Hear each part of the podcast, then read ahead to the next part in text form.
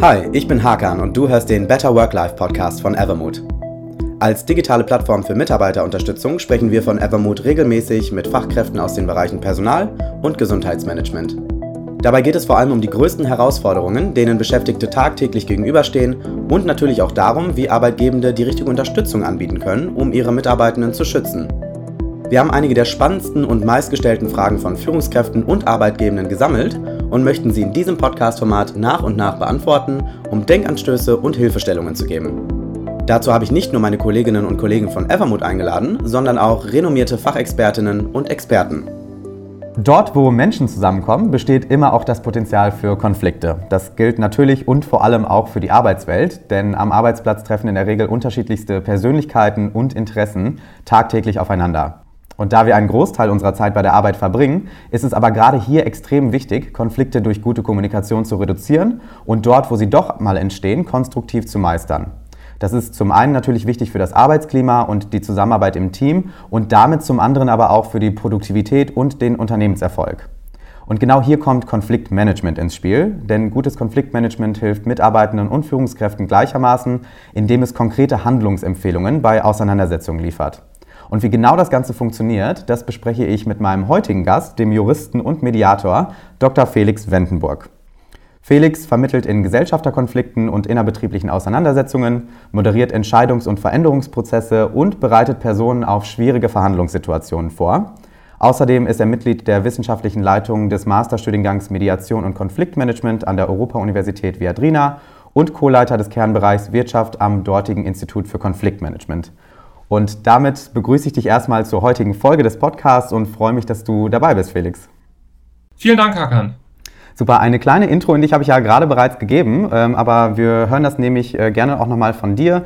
Erzähl uns doch vielleicht einmal kurz etwas zu dir und deinem Werdegang. Ähm, was hat dich in den Bereich Mediation und Konfliktmanagement geleitet und was gefällt dir vielleicht auch besonders daran? Ja, gerne. Also, ich habe, äh, wie viele, die in dem Bereich unterwegs sind, aber längst nicht alle, Jura studiert, bin da den Fragen, wer will was von wem woraus nachgegangen. Da geht es darum, komplexe Sachverhalte strukturiert anzugehen, um sie von dritter Seite entscheidbar zu machen. Ich fand das interessant und gleichzeitig irgendwie noch nicht ganz ausreichend, weil ich den Eindruck hatte, wenn es um Konflikte geht, dann lohnt sich die Frage nach dem Warum zu stellen. Ähm, dieses Warum kann man ganz systematisch zu stellen lernen, diese Frage in Mediationsausbildung, die habe ich gemacht an verschiedenen Stellen, habe dann äh, noch eine Doktorarbeit über Mediation geschrieben, einen Studiengang zur Mediation und Konfliktmanagement geleitet über zehn Jahre ähm, und bin nebenbei immer mehr in das Praxisfeld äh, der Wirtschaftsmediation hineingewachsen. Und was mir daran Spaß macht, gar nicht so leicht auszuwählen aus den vielen Dingen, die Spaß machen. Besonders interessant ist das, ähm, immer wieder Leuten zu begegnen, die sich persönlich in Extremsituationen befinden, im Konflikt und deshalb ziemlich viel von sich zeigen. Ich habe das Gefühl, die Kommunikation, die in Konfliktsituationen stattfindet, die ist einigermaßen ungeschützt und authentisch. Und das erlebe ich als ganz wohltuend, auch im Abgleich zu der Kommunikation, die man manchmal ja so hat und die manchmal irgendwie oberflächlich und wenig authentisch ist. Mhm. Super, ähm, super interessantes Feld. Äh, das Stichwort ist auch schon gefallen, Konfliktmanagement in dem Sinne, ähm, weil wir einfach mal schauen wollen, wie ähm, entstehen vielleicht Konflikte in Unternehmen und äh, wie kann man das Ganze angehen, ähm, denn das ist auf jeden Fall ein immer wiederkehrendes Thema. Ähm, was versteht man denn eigentlich unter Konfliktmanagement bei der Arbeit? Ja, das ist äh, die perfekte Einstiegsfrage, ähm, weil Konfliktmanagement das größere Thema ist als Mediation.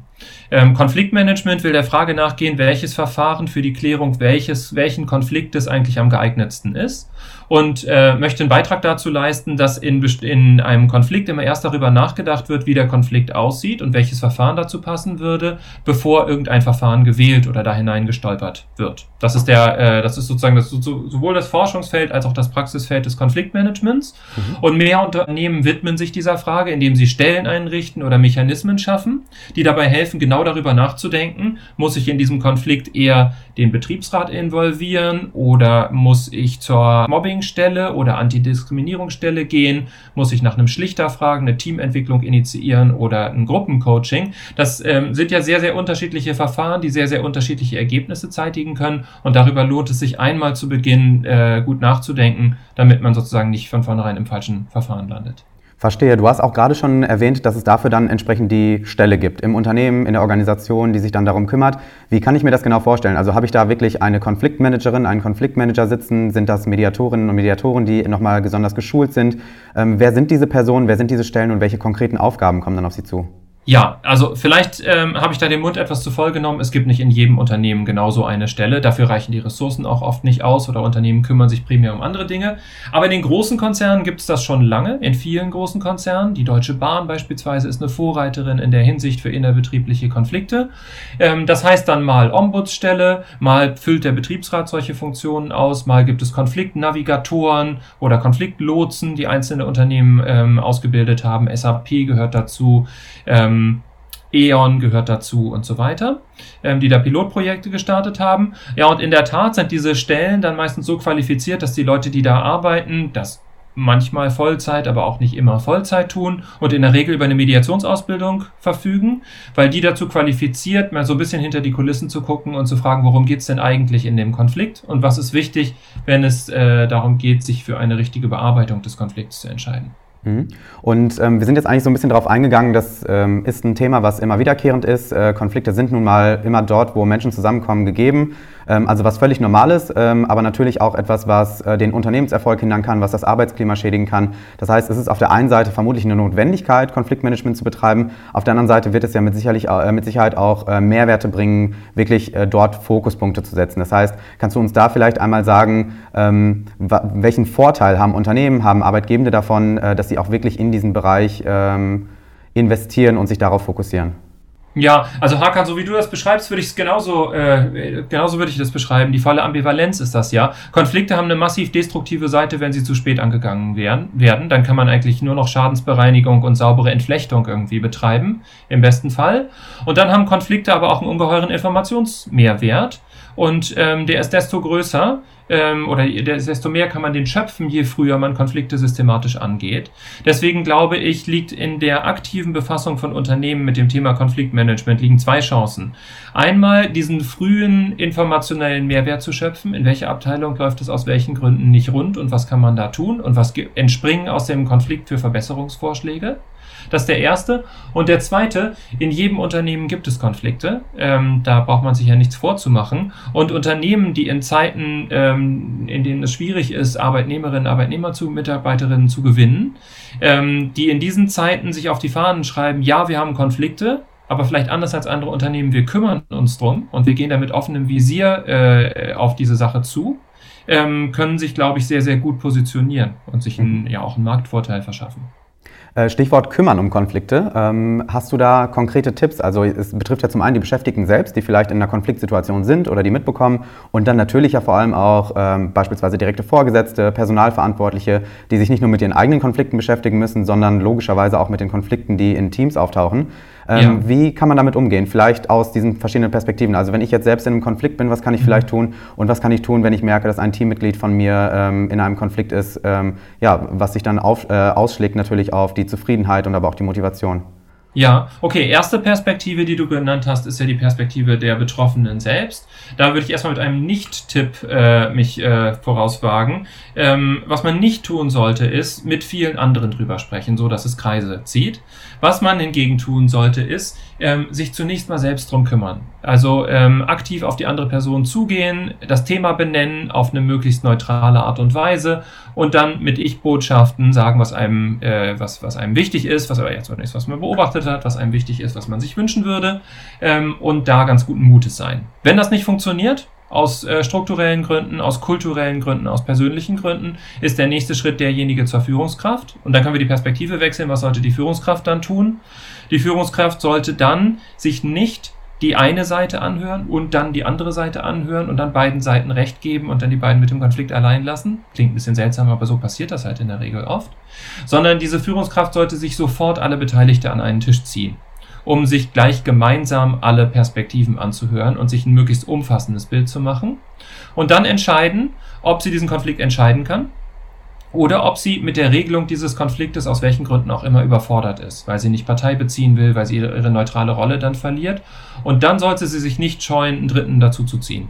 Und das kann, da kommt der Moment der Verfahrenswahl ins Spiel. Das kann eine Ombudsperson sein, der Betriebsrat, Das kann äh, ein Schlichterin sein, ein Mediator, ähm, ein Coach, eine Teamentwicklung, was auch immer. Da sollte man dann gut hingucken, welches Verfahren man wählt. Einen super interessanten Punkt finde ich dabei, äh, den du gerade gegen Ende gemacht hast, äh, sich selbst auch einzugestehen, wenn man mit bestimmten Situationen nicht umgehen kann. Ich glaube, da erwischen wir uns selbst immer ähm, häufiger mit, dass wir denken, wir müssten auf alles eine Antwort haben, selbst wenn wir beispielsweise gerade mit etwas überfordert sind mit einer Situation.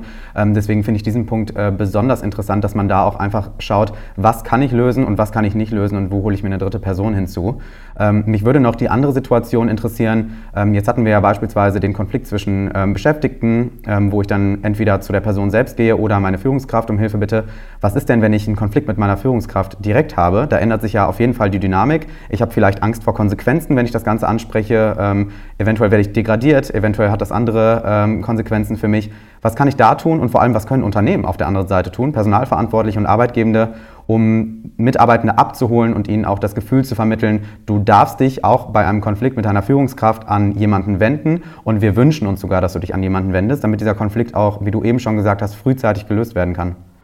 Das ist eine interessante Frage, weil sie ja so hoch praxisrelevant ist. Also zunächst mal abstrakt betrachtet gilt, gilt dasselbe. Wenn ich mit meiner Führungskraft einen Konflikt habe, sollte ich auf die Führungskraft zugehen und versuchen, den selbstbestimmt zu lösen. Dafür ist es natürlich gut, wenn Unternehmen ihre Mitarbeitenden ermächtigen, äh, Konfliktklärungsgespräche zu führen. Das heißt, sie mit einem mit äh, Beinfreiheit, Selbstbewusstsein, Vokabular äh, ausstatten, um dieses Gespräch zu führen. Gleichzeitig haben wir natürlich die alle die Einsicht, dass das nicht immer möglich ist. Aus den von dir genannten Gründen, Machtunterschiede, äh, Sanktionsmöglichkeiten auch informeller Art und so weiter. Dann ist der Schritt derjenige zur nächsthöheren Führungskraft, die für die Klärung des Konfliktes zwischen der Führungskraft und dem Mitarbeitenden verantwortlich ist. Und ein Zwischenschritt kann sein, sich an eine Stelle zu wenden, die irgendeine Art von Beratungsfunktion hat. Das sind idealerweise interne Stellen, die dann auch die internen Mechanismen kennen. Und dann komme ich wieder zurück auf Ombudspersonen, Betriebsrat, äh, interne Konfliktanlaufstellen, Konfliktlotsen und so weiter. Das kann aber auch eine externe Stelle sein, insbesondere bei kleineren Unternehmen, die solche internen Stellen nicht vorhält. Und auch da keine Scheu, sich beraten und coachen zu lassen. In Konflikten befinden wir uns in Ausnahmesituationen. Das kann keiner erwarten, dass wir jeglichen Konflikt irgendwie komplett mit uns selbst äh, für mit uns selbst eine Strategie entwickeln können, wie so ein Konflikt zu lösen wäre.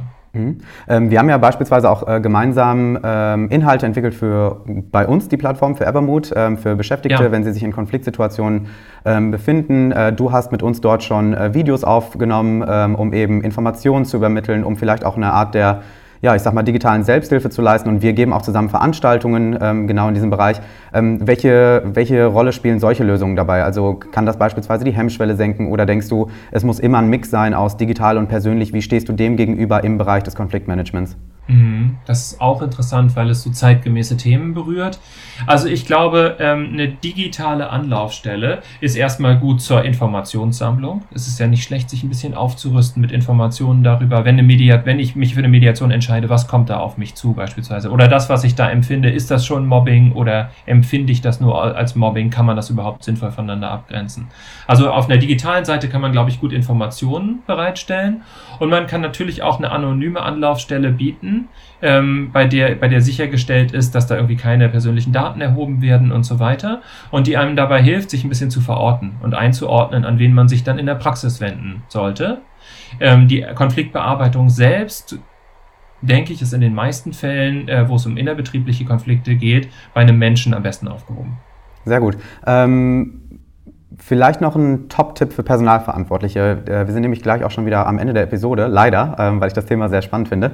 Ähm, hast du noch einen besonderen Tipp für Personalverantwortliche oder Führungskräfte, ähm, wenn es beispielsweise um den Bereich Kultur geht, um den Bereich interne Prozesse geht? Also irgendwas vielleicht sehr Praktikables, was, äh, wo ich mich jetzt als Personalverantwortlicher morgen schon hinsetzen könnte und könnte sagen, das ist eine Sache, die ich umsetzen kann und möchte, um Konflikte im Team zu vermeiden oder wenn sie schon entstehen, dann bestmöglich zu lösen.